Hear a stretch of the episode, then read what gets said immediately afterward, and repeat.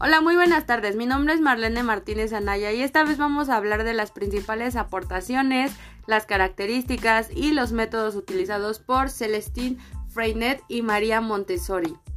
La transversalidad de la lectura y la escritura hace referencia a la visión de estas herramientas como elementos que pueden ser potenciados y desarrollados en instancias que no solo tienen relación con las clases de lenguaje y comunicación, y que además tienen una utilidad de gran importancia dentro de la vida diaria de las personas y en particular de los niños y niñas, la cual va más allá de asociar los grafemas con sus respectivos fonemas.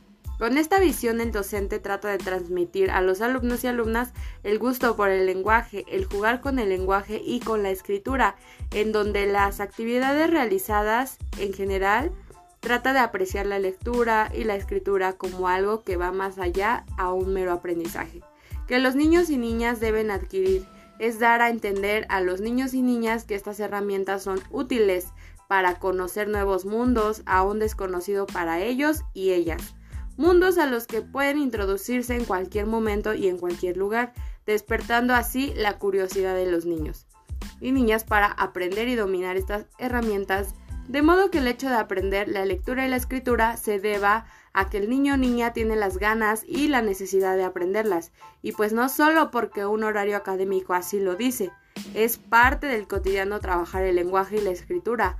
A nadie se lo obliga, pues entonces nadie sufre haciéndolo. Esto se dijo en la entrevista a Guía Montessori.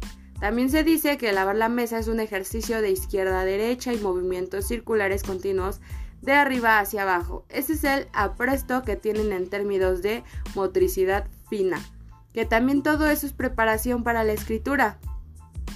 Y esto mismo igual se dijo en la entrevista de Guía Montessori. Además también se mencionó que el lenguaje se vive en la expresión diaria. El lenguaje no es de dos horas a la semana, cuatro horas a la semana. Que trabajemos lenguaje y el resto de la jornada nos olvidamos que estamos trabajando el lenguaje. El lenguaje se debe trabajar cotidianamente todo el rato y los niños también trabajan todo el tiempo el lenguaje. Además también se trabaja con la lectura y la escritura. Y bueno, esto sería todo por hoy. Nos vemos en la próxima.